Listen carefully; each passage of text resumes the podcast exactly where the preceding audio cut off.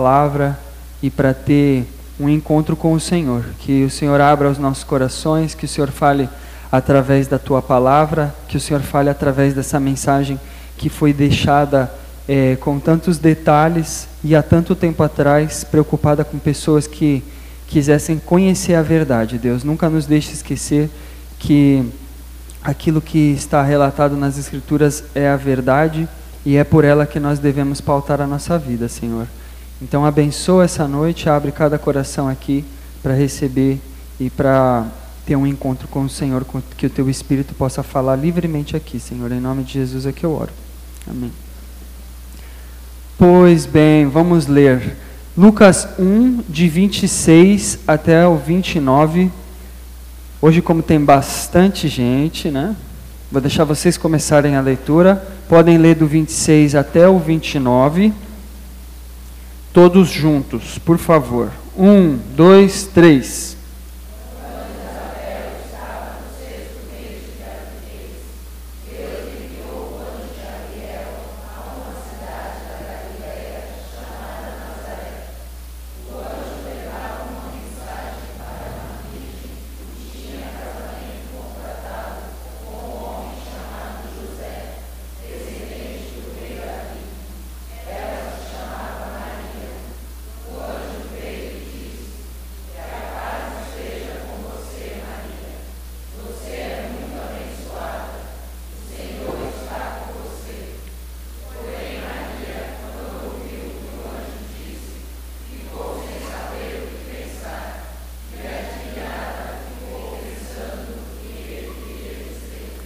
Obrigado, até aí. Pois bem, mais uma vez, nosso anjo aparece para falar com alguém, levando uma mensagem da parte de Deus para este alguém. Então, a pessoa hoje, quem que é? Maria. E quem era Maria? Maria era uma, uma jovem em idade para casar, né? A nossa tradução traz assim como, como virgem, né? Mas a ideia é mais de uma pessoa bem jovem, né? E eu quero destacar esse bem jovem aí para a gente poder fazer uma comparação depois. Então estava lá Maria, jovenzinha, provavelmente na sua casa, fazendo seus afazeres, eis que de repente surge um anjo. A Bíblia não fala que ela teve uma visão e a Bíblia também não fala que foi revelada em sonhos, tá? Então eu imagino que o anjo apareceu enquanto ela estava fazendo alguma coisa. Da mesma maneira como o nosso personagem da semana passada, quem era mesmo? Quem? Zacarias, isso, muito bem. Zacarias também estava fazendo alguma coisa quando o anjo apareceu. Essa jovem, chamada Maria, ela estava de casamento marcado com José.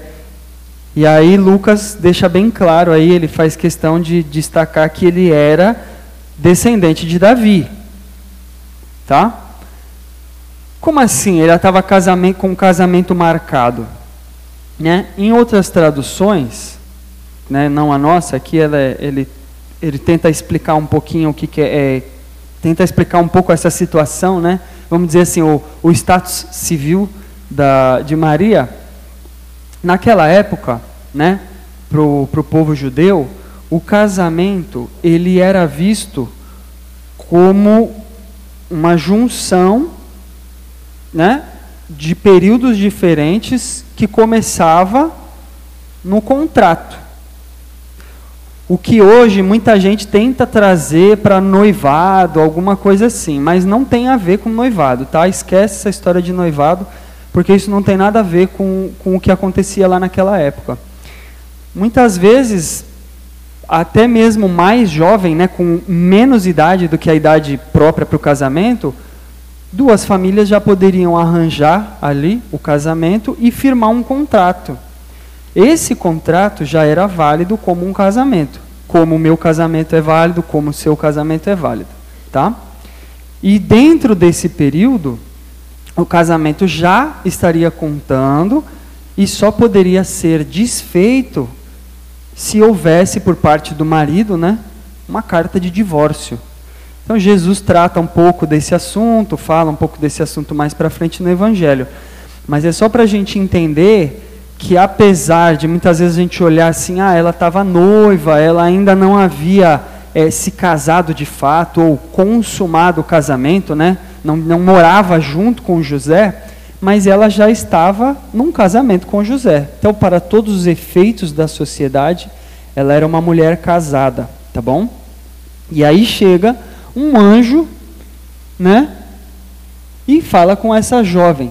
Outra coisa bem interessante aqui que a gente precisa lembrar, ela era parente de Isabel. E Isabel, nós vimos lá no começo do capítulo que ela era descendente de Arão. Então, da mesma maneira, Maria também era descendente de Arão. Arão quem era? Sacerdote. Né? Lá atrás, quando o povo foi liberto do Egito, Deus instituiu um sacerdócio, né? Para servi-lo para sempre. E Maria fazia parte dessa linhagem sacerdotal. Então Maria não era, vamos dizer assim, é, uma qualquer perdida no meio do povo. Ela fazia parte da linhagem sacerdotal, da linhagem direta de Arão. E o anjo aparece no versículo é, 28, né? E ele diz para ela que a paz esteja com você, Maria. Você é muito abençoada. O Senhor está com você. Então, imagina que doideira, né? Aparece um anjo para uma jovem falando que ela é muito abençoada, ou então algumas traduções trazem esse agraciada, né? E diz: "O Senhor está com você". Eu pesquisei, né, fui dar uma olhadinha, às vezes que aparece essa expressão, o Senhor está com você. Em outras traduções, é isso aqui que aparece, ó, o Senhor é contigo. Então, pouquíssimas vezes, né, ao longo do Antigo Testamento, essa expressão é usada. E só para a gente ter uma ideia, primeiro ela é usada com Isaac, patriarca. Depois ela é usada com o povo de Israel, falando que o povo de Israel todo, pa, para a comunidade de Israel, lá em Deuteronômio, ó, o Senhor é contigo, Israel, povo de Israel, não tenha medo, vocês vão entrar na terra, não se preocupem com nada, porque o Senhor é contigo. Depois vai ser usada para Josué, o próprio Deus falando: Eu sou contigo, Josué, não tenha medo, vá cumprir a sua missão aí que você que você recebeu. No momento mais para frente é falado para Gideão. Gideão também tinha recebido uma missão especial de Deus e Deus falou: "Não tenha medo", né? O anjo do Senhor fala para ele: "Eu sou contigo". Aí mais para frente foi falado para Davi. Natan diz para Davi: Olha, o senhor pode fazer aquilo que o senhor está pensando, aquilo que o senhor está planejando, porque o Senhor é contigo. Então, o profeta, né, que falando, falando em nome de Deus, falando a respeito de Davi. E mais para frente, Jeremias, o profeta. Quando Deus escolhe Jeremias, seleciona Jeremias para o ministério dele, Deus fala: Olha, eu sou contigo. Não tenha medo do povo, porque o povo vai se rebelar contra você, mas você vai ficar de pé e vai ser sustentado por mim, porque eu sou contigo. E depois em Jeremias de novo, Deus usa essa mesma expressão para falar do povo de Israel, mas falando num momento lá na frente, depois que o povo passasse pelo período de cativeiro. Então, pouquíssimas vezes, seis ou sete vezes que Deus usa essa expressão no Antigo Testamento. E fora essas pessoas, Isaac, Josué, Gideão, Davi e Jeremias, né, fora o povo de Israel, somente para Maria que o anjo fala: O Senhor é contigo. Então, olha a posição de destaque que Maria está sendo elevada. Talvez ela fazendo parte da, da família sacerdotal, ela já tivesse ouvido falar, ela tivesse algum conhecimento a respeito disso. Então, não é à toa que ela fica muito, é, assim, atônita, né? Sem saber o que, que eu penso. Ficou admirada. O que, que isso quer dizer? O Senhor é comigo, né? Isso, é algo comum de se ouvir. Então, essa é a nossa personagem. Uma jovem da família sacerdotal, já estava casada, mas ainda não havia consumado seu casamento, E de repente um anjo aparece e fala: O Senhor é contigo. Não é, que a paz esteja com você. Você é muito abençoada, o Senhor é contigo. Quando de repente para de funcionar. Eu acho que eu apertei alguma coisa, vê aí. Ah, boa. Conclusão. Ela ficou assustada. Eu achei legal que aqui a gente cantou um cântico, né, que falava que eu quero ver a tua face, eu quero contemplar o Senhor, né? Nas duas situações que nós vimos no começo desse capítulo, as pessoas que tiveram contato com o sobrenatural, elas se assustaram, porque isso não é comum, porque isso está totalmente fora daquilo que é o nosso confortável, vamos dizer assim, a nossa zona de conforto. Então isso me faz pensar, né, até que ponto que a gente quer de fato ter um contato, né, um contato de verdade ali, receber uma mensagem direta de Deus. Ela, elas, eles receberam uma mensagem indireta, né? Como que a gente percebe, né, o Senhor na nossa vida? Se o anjo virou para Maria e falou: "O Senhor está contigo?", será que ele poderia virar para um de nós e falar: "Olha, você, o Senhor está com você também"? Como será que no nosso dia a dia enquanto a gente está estudando ou trabalhando, será que a gente percebe, será que você percebe que o Senhor está com você? Né? Será que as pessoas dentro da sua casa, né, elas vão perceber que oh, o Senhor está aqui no nosso meio, nessa casa, essa casa é abençoada? Será que dentro da nossa, nossa igreja, né, no nosso convívio aqui em comunidade, nós percebemos que o Senhor age e está conosco, né, dentro das nossas células. E mais profundamente, você no seu tempo com Deus, você percebe que Deus está com você ali? Será que você consegue sentir a presença de Deus? Né? Tem sentido a presença de Deus? Quando você tem ali o seu momento com Deus, o seu momento a sós com Deus? Então fica para nós pensarmos como é, primeira lição, né? Podemos esperar que Deus fale conosco, conosco quando a hora chegar. O que, que, que quero dizer com quando a hora chegar? Da mesma maneira como o anjo falou para ela: Olha, o Senhor é contigo, porque ele trazia uma mensagem e era a hora de Maria se preparar para um determinado, para uma determinada missão, para uma determinada atividade. Da mesma maneira, os exemplos que eu falei durante ao, ao longo do Antigo Testamento, essas pessoas, né, esses patriarcas, esses heróis da fé, eles receberam essa palavra de encorajamento quando eles foram comissionados, quando eles foram preparados para um determinado, para uma determinada missão pessoal e bem pontual. E a palavra de Deus diz que mais felizes são aqueles que ouvem essa mensagem, né, a mensagem de Deus, e obedecem. Então fica para a gente pensar: será que já chegou essa hora? Será que Deus já te deu aquela missão especial, aquela situação especial e você precisa ouvir e obedecer? Maria ficou muito assustada. Porém, o texto não para por aí. Vamos lá agora, do 30 ao 33. Vocês começam com os pares e eu respondo com os ímpares, ok? Vamos lá, um, dois, três.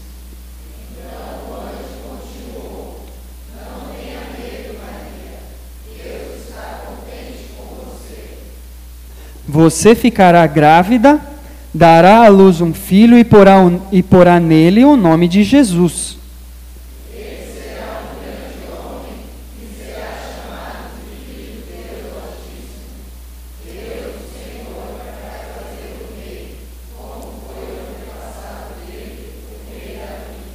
Ele será para sempre rei dos descendentes de Jacó, e o reino dele nunca se acabará. Opa, obrigado, obrigado. Até aí, até aí. Pois bem, mensagem. Qual era a mensagem? Primeira coisa, o anjo diz: Maria, não se preocupe. Ela estava assustada, não estava sabendo o que estava acontecendo. Então, num primeiro momento, o anjo diz: Não se preocupe, Deus está contente com você. Outras traduções dizem isso aqui, né? Que ela encontrou favor diante de Deus. Mas o texto que nós lemos, ele deixa bem claro essa ideia de que Deus está contente, está satisfeito com com o seu jeito de caminhar, com o seu jeito de viver. Olha só que coisa legal. Que coisa boa de se ouvir, né? Deus está contente com você. E a mensagem que o anjo trazia era a respeito de um menino, de um filho. Ela teria um filho e colocaria o nome desse menino de Jesus. E esse menino não seria uma pessoa qualquer. Ele seria chamado de Filho do Altíssimo. E ele seria rei para sempre. Rei de toda a descendência de Jacó. Lembra que nós vimos, Maria era descendente de Arão, que era sacerdote. Porém, ela estava casada com um homem da tribo de Judá, descendente do rei Davi. Então, legalmente, esse menino poderia ser rei. E o anjo estava ali falando que ele seria rei.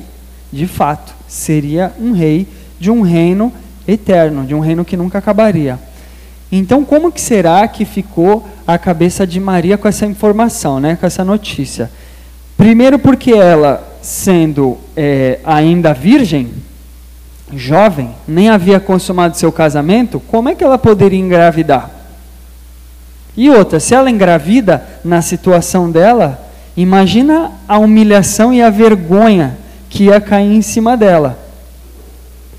Então, essa mensagem apesar de ser uma mensagem que para nós hoje é muito boa, muito feliz, a gente, a gente que conhece a história, né, se alegra muito e sabe, né, conhece o final, ela ali naquele momento ela deve ter ficado muito apavorada, muito apavorada, porque era o restante da vida dela que estava em jogo.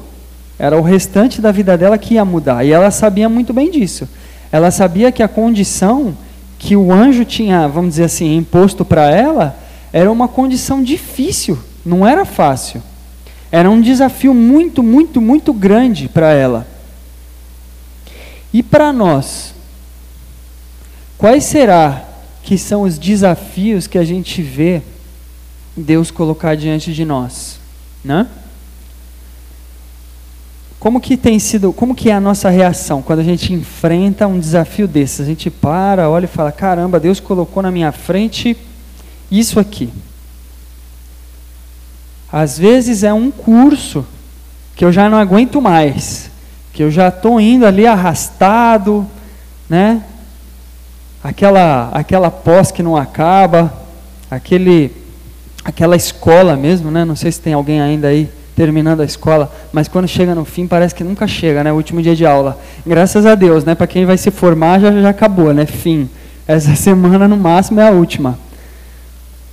Mas que, que dificuldade, né? Que desafio. Que desafio é chegar no fim. Pessoal que está trabalhando também, como que, como que são os desafios no, meu, no, no seu dia a dia, né? no seu dia a dia profissional? Você se vê pressionado pelos outros, pela agenda, pelo horário, pelas tarefas que você tem que fazer? Às vezes o desafio nesses locais, né, igre é, escola, né, curso e trabalho, não é um desafio daquilo que você precisa fazer, mas da, da forma como você precisa se posicionar. Você consegue se posicionar diante dos valores da sociedade? Existem diversos valores que a sociedade prega, que te trazem aí para a imoralidade, que valorizam a mentira, a maledicência, Sabe aquela fofoquinha, falando do outro?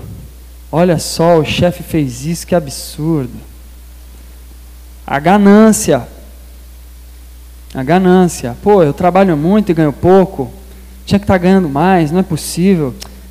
Vou começar, vou começar a meter o louco agora, vou, vou fazer mais não.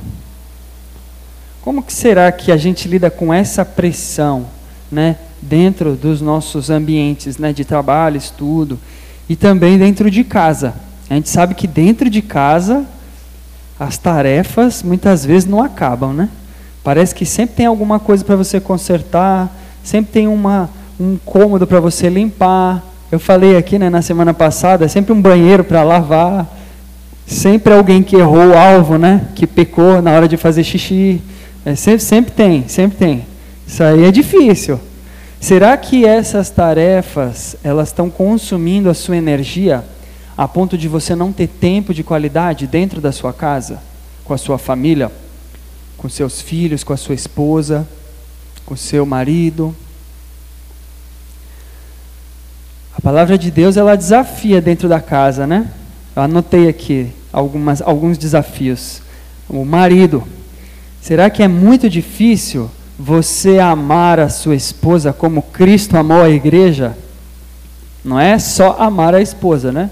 é como Cristo amou a igreja. Né, daquela maneira bem profunda, bem é, sacrificial. E da mesma maneira, né, será que é difícil para você, esposa, respeitar o seu marido na posição que ele tem de cabeça, da mesma maneira que Cristo é o cabeça da igreja? Também não é qualquer respeito e não é qual, qualquer decisão. É como Cristo é cabeça da igreja. O marido é cabeça do lar. E a gente sabe muito bem que Cristo tem os seus propósitos sempre cumpridos, né, para a sua igreja. Em relação aos filhos, né? Todo mundo aqui é filho de alguém. Será que para você, filho, é difícil demais obedecer ao seu pai de maneira incondicional? Mas também para o pai e para a mãe, né? Para os pais, será que é difícil não irritar os filhos? E quando a Bíblia fala em não irritar os filhos, é aquele tipo de decisão que deixa o filho meio sem saber se ele faz A ou se ele faz B, se ele vai perguntar para o pai ou se ele vai perguntar para a mãe se ele hoje pode vestir a camiseta ou se ele não pode vestir a camiseta, sabe aquelas coisas de ter as, as ordens né, e as direções bem claras, bem claras, ser bem claro com seu filho. A gente teve recentemente né, um curso de criação de filhos e esse foi um ponto que a Marilena levantou lá. Né? A gente precisa, como pais, estabelecer bem claro e bem direto para o seu filho o que, que ele pode e o que, que ele não pode. Ele não pode ter dúvida. Se ele tem dúvida, aí já começa a entrar nisso daqui. Você está dando corda para o seu filho ficar irritado com você. E a Bíblia diz claramente: pais, não irritem seus filhos. Então, todos esses são desafios que nós temos que enfrentar dentro das nossas casas. Como é que a gente tem reagido em relação a isso? Além disso, dentro da, da igreja, né, e, e nós aqui como igreja, nós vivemos num ambiente de célula. Existem muitos desafios dentro de uma célula, principalmente no quesito submissão. A palavra de Deus diz claramente: sejam submissos uns aos outros. Será que você consegue ser submisso aos seus irmãos? Dentro da, dentro da célula? Principalmente quando o seu irmão precisa falar alguma coisa que não é muito legal, né? Aquele chamar uma atenção, falar, pô, você não tá, fez um negócio ali que não foi, não foi muito legal. Tua atitude ali eu acho que não, não condiz não. Será que a gente tem a humildade para se pôr debaixo do, do conselho do nosso irmão? A gente não precisa nem falar né, em relação às, às autoridades que Deus estabelece as autoridades, inclusive o seu facilitador, inclusive o seu discipulador, inclusive os coordenadores, né? inclusive as pessoas que estão aqui à frente, ensinando a palavra de Deus. Tudo isso é estabelecido por Deus. Né? Será que é difícil ser submisso? Difícil demais né? de obedecer? Quando essas pessoas trazem uma palavra de, né, da parte de Deus, algo que seja bíblico, é claro. E principalmente no nosso tempo a sós com Deus. Será que é difícil? Qual que é o, o maior desafio, aposto? Né? Pelo menos para mim é, é um desafio. Hoje tem sido esse desafio. Manter um tempo de qualidade e diário com Deus. Penoso, penoso, desgastante. Com tanta coisa para fazer, com tantas tarefas e tantas demandas, né? No trabalho, na, na escola, na igreja, enfim, todas as nossas, todas as áreas da nossa vida, parar um tempo a sós de qualidade para entender o que Deus quer para minha vida, para a sua vida, é difícil. Para mim, pelo menos, é difícil. Tem sido difícil. E outra, será que lá no seu tempo a sós com Deus, você precisa lembrar que Deus ele te chamou para algo específico para você fazer? Veja que o exemplo aqui de Maria era algo bem específico, né? O anjo não falou para ela anunciar o evangelho entre as nações, tá? O anjo não falou para ela amar os irmãos, para ela pastorear uma igreja, para ela ser fiel ao seu marido, para ela ser é, uma, um membro né, da sua comunidade ativa. Ela não falou nada disso. Isso aí vem no pacote cristão. Mas ela recebeu, pelo contrário, um, uma missão muito, muito, muito, muito específica. Um benefício enorme, mas uma missão muito específica também. Será que Deus já te passou uma missão bem específica? Que não tem tanto a ver com essas outras que eu falei, mas é algo que só você pode fazer e você, sei lá, esqueceu, ou está deixando para depois, ou está pensando se é isso mesmo né? Pô, Deus tem falado ao meu coração, mas eu não sei, vou esperar. Quem sabe depois Deus muda de ideia. O fato é que a gente pode esperar grandes desafios da parte de Deus. Porque esse desafio que Maria recebeu foi um baita desafio. Não é verdade? Um baita desafio.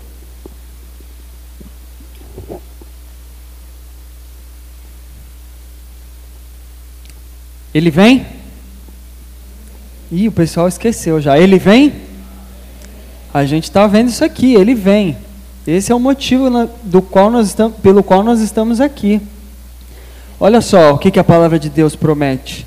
Pois o Senhor mesmo lhes dará um sinal. A jovem que está grávida dará à luz um filho e porá nele o nome de Emanuel. Esse foi o desafio de Maria. Um baita de um desafio. Mas não para por aí. Qual será que foi a reação dela? Qual será? Vamos ver lá, 34 até o 38.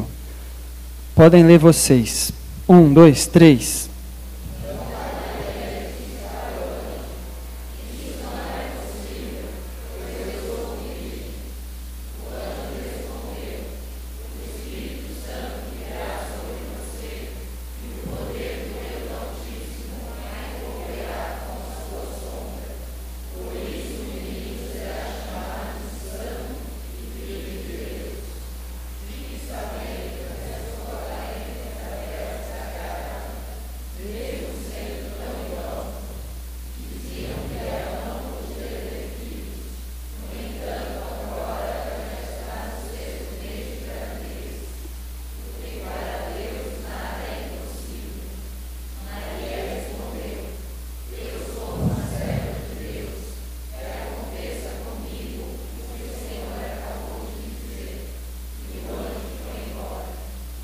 Obrigado. Vemos que Maria teve uma reação um pouco parecida com o nosso personagem da semana passada. Mas o anjo disse que ela acreditou. Ao contrário do que aconteceu na semana passada, né, com Zacarias. Maria acredita, porém ela não entendeu direito o que, que ia acontecer. Anjo, como assim? Eu sou virgem, eu nem casei. Como é que eu vou ter um menino? Como é que eu vou botar o nome do menino de Jesus? Como é que ele vai ser filho do Deus Altíssimo? Como que é essa história? Então Maria, ela parecia mais interessada em saber como que Deus ia cumprir o seu propósito do que duvidar da palavra do anjo, né, daquilo que ela havia recebido ali como palavra do anjo. E o anjo, ele explica, ele explica que isso tudo seria uma ação sobrenatural do Espírito Santo. E que através dessa ação sobrenatural ela ficaria grávida. Então não seria uma criança qualquer, não seria uma gravidez qualquer. Seria algo sobrenatural. E olha só, talvez assim, de modo meio irônico, o anjo fala para ela: Ó, faz seis meses que a sua. Faz seis meses que a sua parenta, Isabel, ela ficou grávida. E todo mundo dizia que ela não podia ter filhos. Mas ela tem, ela tem filhos. Até agora está indo tudo bem na gravidez dela, não está? E aí o anjo conclui, né? Porque para Deus nada é impossível. Então ele chamou atenção naquele exemplo dentro da própria casa dela, né? E essa fala do anjo deixa entender que Isabel ela era bem próxima de Maria, né? Que era alguém que é, que vai acompanhou de alguma forma a gravidez, né? E Maria acompanhou a gravidez de Isabel de alguma forma. E depois dessa explicação, vamos dizer assim, né, quando o anjo dá esses detalhes, Maria aceita o seu, é, o seu chamado, né? aceita essa missão sem grandes reclamações. O que eu acho que é um fato bem diferente aí, né? Ao longo da Bíblia, ao longo da mensagem é, bíblica, a gente sempre vê que as pessoas que são chamadas, né, geralmente são os homens, eles ficam meio com o pé atrás, duvidam, né? Moisés lá, pô, manda outro Deus, eu não sei falar, que não sei o quê. Aí Gideão mesmo, né, que eu mencionei mais cedo. Ah, Deus, se sou eu mesmo, faz chover em volta e fica seco no meio. Aí depois, ah, faz chover no meio fica seco em volta. Então sempre tem umas coisas dessa, né? Sempre tem um, ah, será que é mesmo? Acho que não é, não, não deve ser. Isso aí é, isso aí é pegadinha, né? E Maria, de maneira diferente, ela aceita de primeira, sem reclamar, sem resmungar, entende se coloca como serva do Senhor e fala: Olha, o que o Senhor falou aí, o que, que o Senhor me disse, Pode, pode fazer então. Já, já me explicou, já me deu detalhes, beleza, vamos lá. Então, um ato, um ato de fé da parte de Maria, né? E no próprio, comparando, né, com o nosso sacerdote Zacarias, Maria teve esse ato de fé antes mesmo de ter a explicação. Porque se ela não tivesse fé, o anjo teria falado que ela duvidou, assim como o anjo falou que Zacarias duvidou. E você? Será que você vê algum ato de fé que você precisa tomar ou que você já tomou? E hoje você consegue até enxergar alguma, alguma consequência positiva de ter tomado essa atitude? Né? Às vezes a gente precisa é, ter algum, algum empurrãozinho, vai, vamos dizer assim. A gente está meio na dúvida em relação a alguma situação da nossa vida, né? Que nem falei para o pessoal aí que está na escola, fazendo curso. Pô, será que eu termino isso aí ou abandono? Eu quero ir trabalhar, já sei, esse negócio já está chato, só está tomando meu tempo. Será que você precisa ter uma, uma atitude de fé em relação a isso? Em relação a se aplicar a, a estudar mais, a fim de aprender mais, né? Porque muitas vezes a gente não estuda, né? Quando a gente é estudante, a gente deixa um pouco de lado, porque no fundo a gente acredita que ah, o que eu sei já está bom, eu aprendo na prática. E a gente não acredita que estudar faz bem, ou que investigar e se interessar mais vai trazer algum benefício. Só que a gente esquece, né, que a própria palavra de Deus diz, ó, estudem as Escrituras, se interessem pelas Escrituras. Maria se interessou. Maria não se contentou só em saber que ela teria um filho chamado Filho do Deus Altíssimo. Ela acreditou, porém ela queria mais informações, ela queria entender melhor a respeito da palavra de Deus, a respeito da palavra que o anjo havia trazido para ela. Então é um exemplo bem legal para a gente aplicar na nossa vida em relação ao trabalho, né? Será que está faltando um pouquinho de fé para você tentar fazer o nome de Deus conhecido? Né? Será que falta fé para você proclamar? Proclamar o nome de Deus ali dentro do seu ambiente de trabalho? Muitas vezes você pode até ser visto como um funcionário bom, ou mesmo um patrão bom, uma pessoa diferente, pessoa diferenciada, né? uma pessoa que tem ótimos valores, né? Faz as coisas corretamente. Mas será que isso é o mais importante? Ou talvez você precise ter alguma atitude de fé em relação a ser visto como um cristão exemplar, não somente como um funcionário exemplar. Né? E para isso, talvez vá ter que falar alguma coisa, se posicionar em relação a alguma atitude, alguma situação que aconteça dentro do seu ambiente de trabalho. Às vezes ter que falar para alguém algo que essa pessoa está fazendo de errado e confrontar, falar o que, que é o valor bíblico. Será que está faltando um pouco de fé para tomar esse tipo de, de atitude? Dentro de casa também, né? A gente falou, eu comentei, né, semana passada. Às vezes falta fé para a gente servir o nosso esposo, né, nossa, nossa esposa, né? Crendo que se eu servi-lo, sem esperar nada em troca, meu casamento vai ser melhor. Mas não só isso, né? Não só em relação é, ao meu cônjuge, em relação à parte financeira. Muitas vezes a gente precisa cortar gastos. E aí quando senta lá, né, para olhar, puxa vida, e agora? O que, que eu faço? Afinal de contas, eu não sei o que vai acontecer do meu futuro. Ambiente político está meio complicado, não sei o que vai acontecer. A bolsa está instável, o juros está subindo. Aí você para, você pensa, você fala: caramba, está mó caos. Acho que eu vou cortar, viu? Deus não vai se importar se eu cortar aqui minha oferta. Só um pouquinho, vai. Só para eu poder ter aquele dinheirinho guardado ali caso eu precise, né? Já ouvi, já ouvi gente falando isso aí. Pegar um empréstimo aqui para ter o dinheiro parado na minha conta caso eu precise. Será que não está faltando um pouco de fé para cortar gastos, para manter a sua oferta constante? Semana passada a gente teve aí relatório de ofertas, né? O pessoal falou que estava meio que o samba, né? Está em ritmo de carnaval. É um para cima e um para baixo. Não, não, não pode ser assim não, gente. Não pode ser assim não. Isso aí eu afirmo que é falta de fé. Não preciso nem perguntar, é, eu estou afirmando, é falta de fé. É... Ah, esse aqui também, né?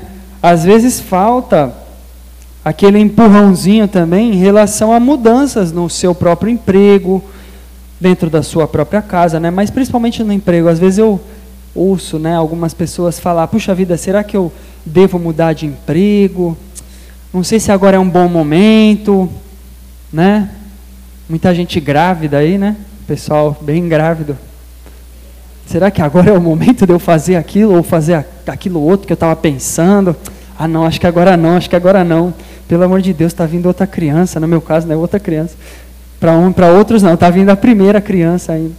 Será que é o momento sair do emprego, mudar, né? Às vezes falta fé. Às vezes falta fé para executar aquilo que nós já temos uma certa convicção, né? que Deus já colocou a convicção no nosso coração. E aí falta fé para ter uma atitude. Maria teve essa atitude. Maria teve essa atitude sem ter muita informação. Então fica aí um exemplo para ela. Dentro da, das nossas células, também eu sei que falta fé para a gente compartilhar aquela situação difícil, desagradável, porque no fundo, no fundo, quando você não compartilha dentro do seu grupo célula, é porque você não está acreditando que compartilhar faz bem, ou então que a oração dos seus irmãos vai fazer diferença, né? Às vezes você mesmo, por não orar constantemente, acaba pensando, ah, os outros vão orar agora, mas sei lá, né? Deixa, deixa, deixa mais para frente. Deixa acontecer primeiro, depois eu falo. Depois eu falo. Vamos primeiro deixar rolar, ver se vai acontecer, ver se eu vou sair dessa situação ou não. E muitas vezes não coloca diante do seu, dos seus irmãos, diante do corpo de Cristo. Algumas vezes falta, porque está cansado, porque está grávida. Não, brincadeira, estava falando isso para minha esposa hoje, né? Tem, tem, a, tem a desculpa, pode falar, pô, hoje foi difícil, hoje foi difícil. Né? Às vezes pode, pode acontecer. Mas mesmo cansado, mesmo desanimado, você comparece, você faz questão. Acho que essa é a questão, né? É, é a diferença. Fazer questão de estar junto com seus irmãos. Porque você tem fé que essa sua atitude vai fazer diferença, tanto para eles quanto para você. Dentro do nosso tempo ali, a sós com Deus, é, é aquela, é aquela coisa, né? Para nós, muitas situações parecem impossíveis, né? E aí no seu coração, determinada situação que você está passando é impossível. O anjo acabou de falar, porque para Deus nada é impossível. Será que isso é o suficiente para a gente descansar em Deus, entregar e descansar, né? Entregar e descansar são duas atitudes, mas são difíceis também.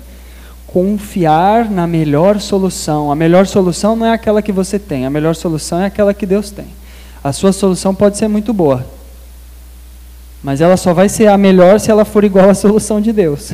se não for, não vai ser a melhor. No máximo, vai ser uma boa solução. Então, tudo isso para a gente pensar. Pensar aí que, que nós podemos esperar consequências de nossos atos de fé. Semana passada nós vimos, a falta de fé trouxe consequências. E hoje a gente vê na vida de Maria que a fé também traz consequências. Ih, caramba, dei ESC, desculpa. Apertei o botão errado. Me ajuda aí, Mikael, por favor. Tive muita fé que meu botão certo. Foi demais.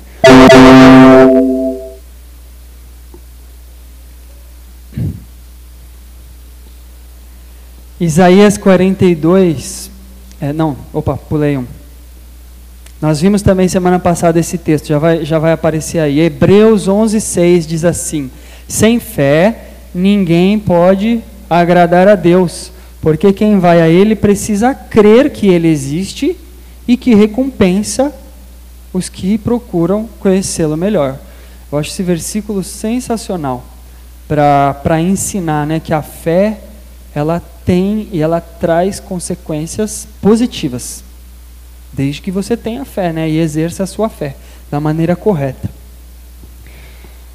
Bom, e aí? O que, que aconteceu? Semana passada nós vimos um pouco da consequência da falta de fé.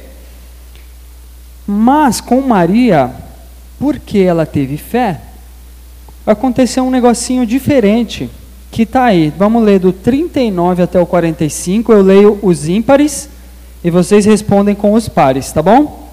Então vamos lá. Alguns dias depois, Maria se aprontou e foi depressa para uma cidade que ficava na região montanhosa da Judéia.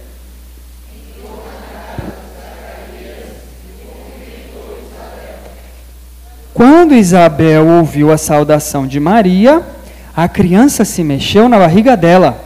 Então, cheia do poder do Espírito Santo,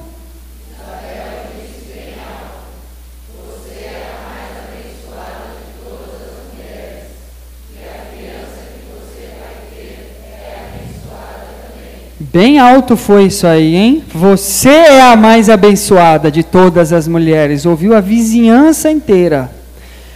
Quem sou eu para que a mãe do meu Senhor venha me visitar?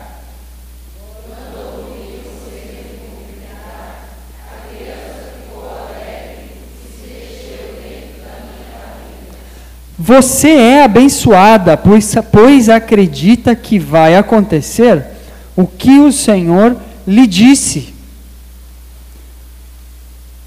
Olha só, que legal. Maria teve a oportunidade de ter uma, uma confirmação de tudo aquilo que o anjo tinha acabado de falar para ela. Como eu falei, Maria era parente de sangue de Isabel, descendente de Abraão. Provavelmente tinha uma relação do tipo não vó, né? Porque se fosse avó, talvez falasse, mas vai uma tia-avó, uma tia próxima, assim, uma parente próxima. E aí eu imagino que no momento que Maria recebeu toda aquela informação, ela ficou desesperada, né, como a gente já falou, porque enfim, a vida dela, o resto da vida dela estava em jogo. O anjo não falou para ela que ela ia continuar casada, por exemplo. E se por acaso José implicasse com ela e desse uma carta de divórcio para ela, aí ela estava lascada. Como é que ela ia sobreviver? Porque diferente de hoje, a mulher não tinha tanta liberdade assim para trabalhar, para se sustentar e, e coisas e tal. Inclusive ter filhos era uma espécie de garantia que na velhice alguém ia cuidar né, da pessoa, do pai, da mãe. Então, digamos assim, que era a, seguridade social estava aí, em ter filhos. Quanto mais, melhor. Quanto mais filhos, maior teu prêmio na velhice. É mais ou menos isso. Então, para Maria, tinha muita coisa em jogo. E aí, quando ela se agitou lá, ficou talvez meio assim, nervosa, inquieta, conturbada, né? Ela queria, assim, imagino eu, que ela queria desabafar. Foi falar com alguém. Aí ela falou: pô, já sei, o anjo falou de Isabel, é lá mesmo que eu vou. Vou lá na casa dela. Foi para a região montanhosa, né? Subiu as montanhas lá, imaginando, deve ter sido fácil. Subiu montanha a pé. Não sei quantos aqui já subiram montanha a pé. Eu já subi. Demorou quatro horas, eu acho. Não, foi menos. Foi duas horas para subir. Não foi duas? Por aí, né? comparada. Comparada umas três. Mas assim, é cansativo. Aí Maria foi lá, até, até a casa de sua parenta Isabel, e resolveu conversar com ela, resolveu desabafar. Mas o que eu achei muito legal foi que antes mesmo dela falar o que estava acontecendo, logo que ela deu oi para Isabel, o menino, né, no caso João, se agitou dentro do ventre de Isabel, já deu uma bica na mãe, na costela, né? Maria Júlia está sempre reclamando que a costela está doendo. Eu imagino dela ter sido isso, né? Tomou uma bica na costela e ela já começou a falar, cheia do Espírito Santo, confirmando tudo aquilo que o próprio anjo havia dito para Maria. Olha lá, ela declara: Bendita é você Bendito é o menino que vai nascer, que está no seu ventre. Quem sou eu para receber a mãe do meu Senhor? Então, todas essas palavras, né? Imagina assim, devam ter tirado um pouco do peso de Maria. Né, um pouco daquela tensão que ela devia estar tá, é, ainda ali, né, com aquela adrenalina toda de ter visto o anjo, passado nervoso, ficou apavorada, o anjo falou, enfim, uma, uma situação muito, muito intensa né, para Maria. E aí Isabel, antes mesmo de Maria falar qualquer coisa, confirma tudo o que o anjo havia falado.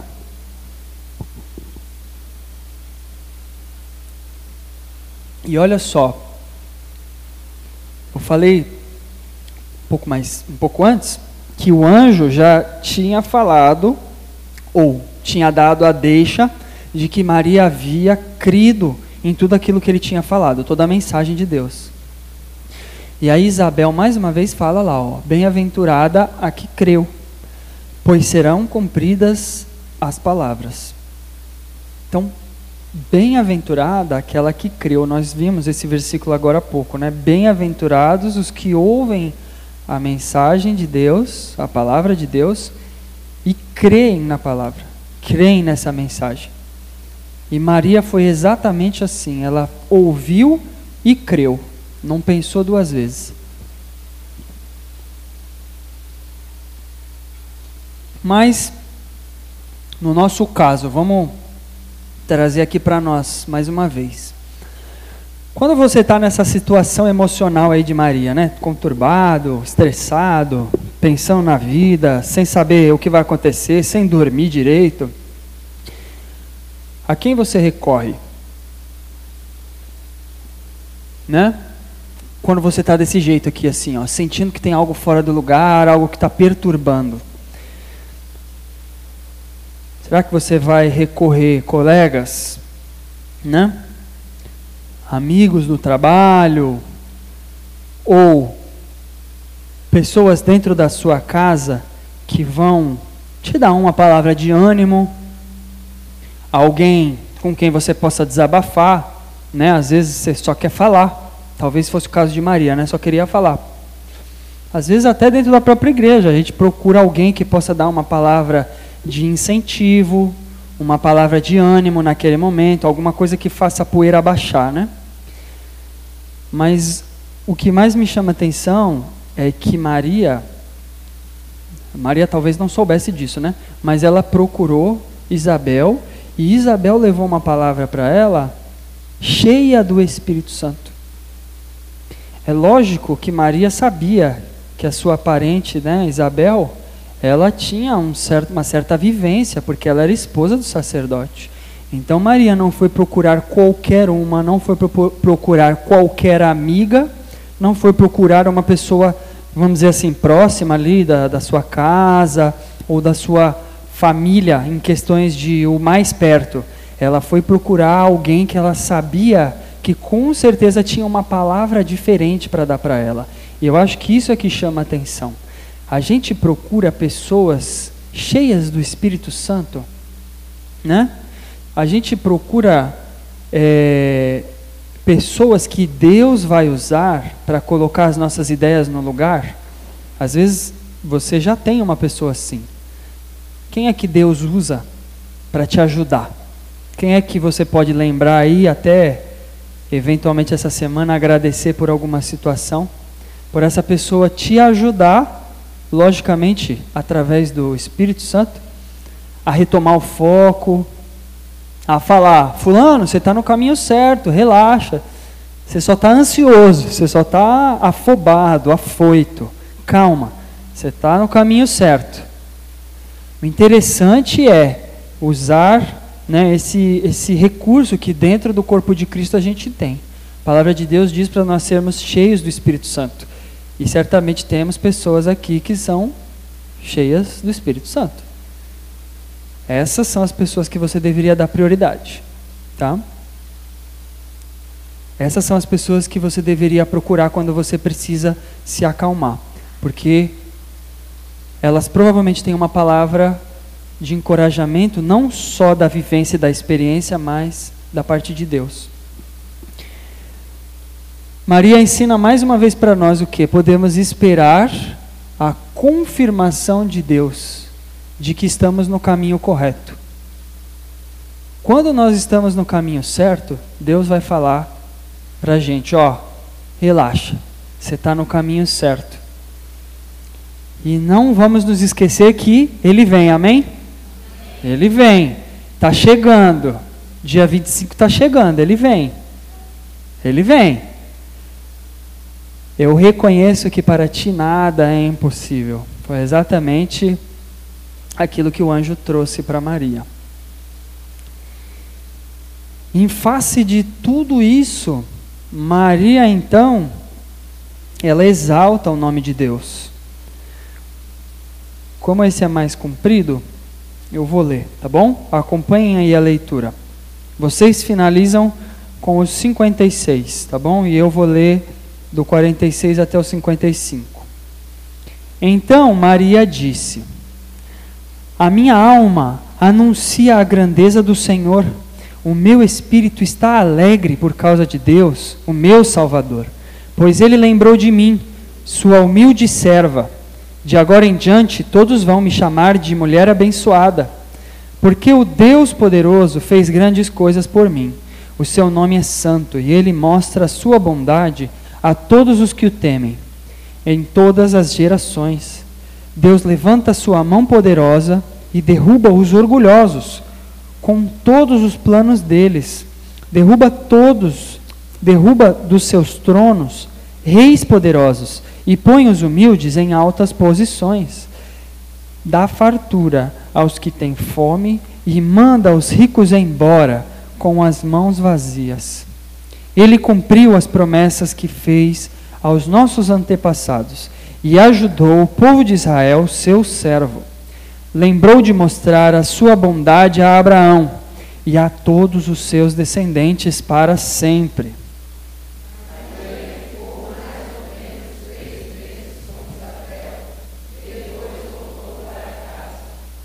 Ah, que legal. Maria exaltou o nome de Deus com alegria, porque ela percebeu, talvez ela já tivesse percebido, mas naquele momento ela, digamos assim, relaxou, entendeu, absorveu tudo aquilo que Deus estava fazendo na sua vida e que faria, né, através da sua vida e em sua vida.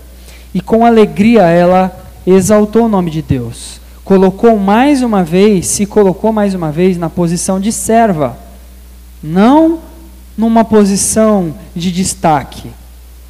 Talvez ela pudesse se orgulhar porque o anjo falou que ela era agraciada, porque Isabel falou que ela era bendita entre todas as mulheres, né? E de fato ela era.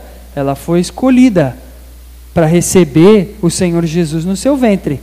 Porém, ela se coloca como serva.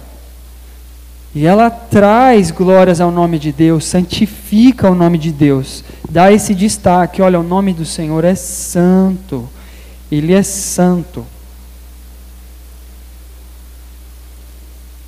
E olha só, ela exalta a justiça de Deus, ela faz esse joguinho de ideias, né? É, é, cadê? 51 e 52, né? Levanta sua mão poderosa para derrotar os orgulhosos com todos os seus planos. Ou seja, contraste aí do orgulhoso com os humildes. Aí depois do 52, derruba os reis poderosos e põe os humildes em altas posições. Mesma coisa, esse contraste, né, dos poderosos com os humildes. E 53, dá fartura aos que têm fome e manda os ricos embora de mãos vazias. Ou seja, brinca né, com as palavras para exaltar a justiça de Deus, trazendo essa ideia: olha, Deus é justo em tudo aquilo que ele faz. Não tem nenhum ato de Deus que não seja justo. E lá no fim ela se lembra da misericórdia de Deus, né, em favor de Abraão e do povo de Israel. Ela também conhecia é, a mensagem, ela conhecia é, o, que, o que os profetas né, tinham deixado ali de, de é, escrito para o povo de Israel. E ela se lembra: olha, os profetas desde sempre estão prometendo que alguém virá. E ela percebeu que esse alguém estava vindo. Ele vem? Ele vem, dia 25 está chegando, ele vem. Jesus está chegando aí, dia 25, ele vem. Maria e Zacarias nos trazem a mesma, a mesma lição nesse caso aí. Podemos esperar que Deus será engrandecido, independente do que você faça, independente do que os outros façam, Ele vem, amém? Ele vem. Lá em Isaías 49, 7, pois eu, Senhor, cumpro as minhas promessas. Isso podemos ter certeza. Deus está sempre cumprindo suas promessas. Nenhuma promessa de Deus vai ficar esquecida. E se Deus mandou, Deus disse que viria, ele vem. Amém? Ele vem. Aqui para ajudar um pouquinho, né? Daqueles para aqueles que não estavam na semana passada vão poder se, se localizar melhor. Nós vimos nesses dois domingos é, dois personagens, um contraste aí entre algumas atitudes desses dois personagens e algumas semelhanças também, né? Que Lucas ele deixa bem claro, ele deixa bem claro. Primeiro, eu estou contando a verdade. Segundo, tudo começa, tudo começa com essa mensagem. Ele vem. Esses dois personagens que receberam essa mensagem foram descritos, olha aí, Zacarias como justo aos olhos de Deus e Maria como muito abençoada. A própria palavra de Deus trouxe essas características, tá? O local que eles receberam essa visão, essa mensagem, Zacarias no templo e Maria provavelmente em sua casa. Zacarias executando seus serviços religiosos e Maria provavelmente executando seus serviços domésticos. Por que, que eu coloquei isso aqui para a gente ver? Para a gente perceber que não tem lugar para Deus falar com a gente. Deus pode falar com você em qualquer lugar. Esteja você onde estiver. Esteja você no seu trabalho, esteja você na sua casa, esteja você passando um pano no chão, esteja você servindo aqui na frente com as crianças, no louvor, fazendo o que você estiver fazendo em qualquer uma das suas atividades, Deus pode falar com você. Desde que você, claro, queira falar com Deus. E desde que você esteja pronto para falar com Deus. Tanto Maria quanto Zacarias estavam prontos para receber a mensagem de Deus. E a palavra que o anjo trouxe aos dois, ela foi parecida, ó, que um filho sobrenatural, de maneira né, sobrenatural, viria.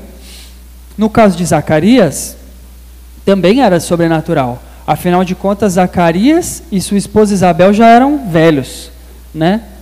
Para dizer o português claro, eles já eram velhos, não tinham condições de ter filhos. E o próprio Zacarias até duvida por conta disso. Como assim eu vou ter um filho? Eu já sou velho, minha, minha esposa é velha também. Nós, temos, nós, nós não temos idade nem estrutura para ter filho. E o anjo está falando: não, esse filho vai ser concebido de maneira sobrenatural. Tanto para um quanto para outro, o anjo falou: Não temas. Olha só que legal. Tanto o sacerdote fazendo o seu serviço, quanto, não vou nem dizer assim, alguém qualquer, mas uma pessoa normal, comum do povo, lá limpando sua casa, Deus, é, o, o anjo falou: Não temas. Os dois tiveram uma experiência sobrenatural, duas pessoas diferentes, em momentos diferentes, momentos de vida diferentes, com experiências com Deus diferentes. Os dois. O anjo, para os dois, o anjo fala: Não temas. Porque os dois estavam com medo. Porque os dois estavam experimentando um patamar novo de experiência com Deus, né? de experiência pessoal com Deus. Isso mostra para a gente justamente que não tem é, limite no nosso relacionamento com Deus, independente da sua idade, independente do que você esteja fazendo, independente de quanto tempo de convertido você tenha, se você tiver preparado, aqui ó, Deus vai te conduzir para uma experiência totalmente nova, totalmente desconfortável, porque é assim que ele trabalha, é assim que ele faz com que a gente tenha mais temor pra, para com ele. Nos dois casos, receberam nomes, né? Era a instrução, vamos dizer, uma instrução parecida. Zacarias, você vai dar o nome de João. Maria, você vai dar o nome de Jesus. Então, os dois receberam uma instrução muito parecida. Só que a reação foi diferente. Zacarias teve uma reação de descrença, enquanto Maria creu desde o início, igual nós vimos hoje. E a consequência também foi diferente. Zacarias ficou mudo. Precisou dessa lição para aprender. E Maria não. Maria teve o privilégio de ter, vamos dizer assim, os seus anseios é, quebrados, né? Teve a oportunidade de receber uma confirmação de que tudo aquilo que ela tinha ouvido era verdadeiro, era correto e que ela não precisava se preocupar com nada, que Deus estava no controle. E olha só que, que legal. Ambos exaltaram o nome de Deus. Zacarias, depois de tudo que aconteceu, depois do filho nascer, depois de um monte de coisa. E Maria, antes de ter o filho, antes de contar para o seu marido, antes de, enfim, antes de tudo e mais nada, ela estava lá, exaltando o nome de Deus. Não é demérito tá? de Zacarias e também não é demérito de Maria essa lista. São apenas duas maneiras que nós podemos aprender de como podemos nesse Natal exaltar o nome de Deus. Se você tem dúvidas do que você pode fazer a respeito de Deus, você pode exaltar o nome de Deus pelo que aconteceu, ou como Maria fez, você pode exaltar o nome de Deus pelo que acontecerá. Zacarias, ele deu uma ênfase na experiência de Israel, se vocês se lembrarem lá, ele deu muito essa ênfase de que a justiça havia chegado no, no reino de Israel, que a, o reino de Israel seria livre, teria liberdade para adorar. Então ele deu muito essa ênfase no povo, no todo, ele pensou no todo, na comunidade. Enquanto que Maria deu uma ênfase maior na pessoa de Deus, naquilo que Deus estava fazendo ou que naquilo que Deus faria logo a seguir não só através da vida dela, ela não deu tanta ênfase na vida dela, mas ela deu a ênfase naquilo que o Senhor, na, na promessa que Deus estava, estava cumprindo. Então, tanto em relação à sua comunidade, quanto em relação ao próprio Senhor, você pode exaltar o nome de Deus. Então, nesse Natal, lembre-se disso. No dia 25, quando você estiver comendo lá o seu pernil, seu tender, seu chester, seja lá o que for que você vai comer seu peixe, né, para aqueles que não comem carne vermelha. Lembre disso, ó. Existem experiências no seu meio, no meio da comunidade, e existe um Deus que toma conta e que está no controle dessa comunidade, tá? Zacarias deu ênfase ao filho que viria, não ao filho dele, ao filho que viria depois do filho dele. E Maria deu ênfase ao pai, então você também pode exaltar o nome de Deus Pai e exaltar o nome de Deus Filho. Aprenda com os dois. Porém, ambos, eles reconheceram a ação de Deus, eles reconheceram que havia se cumprido uma promessa naquele dia, eles reconheceram que tudo aquilo que eles estavam esperando como povo, tudo aquilo que os profetas haviam falado durante tanto tempo, estava se cumprindo. Finalmente, né? depois de tantos e tantos e tantos anos, depois de tanto é, o povo de Israel bater cabeça, finalmente as promessas de Deus, ou uma das promessas de Deus, a principal, se cumpriria. Então, podemos exaltar o nome de Deus pelo cumprimento das promessas dele. Ops, desculpe. E os dois bem dizer ao nome do Senhor. Então, falar bem de Deus cabe a todo momento, tá? Falar bem do nome de Deus é sempre bom e Deus sempre espera isso da sua comunidade. Amém? Natal, ai que beleza, hein? Presente, comida. Qual será a partir de hoje, né? A melhor parte. Tudo bem que ano que vem a gente vai precisar relembrar de tudo isso, né? Que a gente esquece com muita facilidade. Porém, eu espero que pelo menos hoje, né, pelo menos esse Natal, nosso espírito esteja com essa mentalidade, a mentalidade de que ele vem, ele vem, ele vem, ele vem. Semana que vem, se Deus quiser, estaremos aqui mais uma vez, aguardando que ele venha, tá? E eu espero que tudo isso que nós temos visto ao longo desses domingos, né, que veremos ainda semana que vem, deixe o seu coração muito aquecido, muito preparado, muito ansioso para a chegada do nosso Senhor. Amém? Amém? Senhor, muito obrigado pelo tempo que tivemos, obrigado pela tua palavra e que o Senhor fale agora ao coração dessas crianças que vão vir aqui para frente. Amém. Crianças, Podem vir.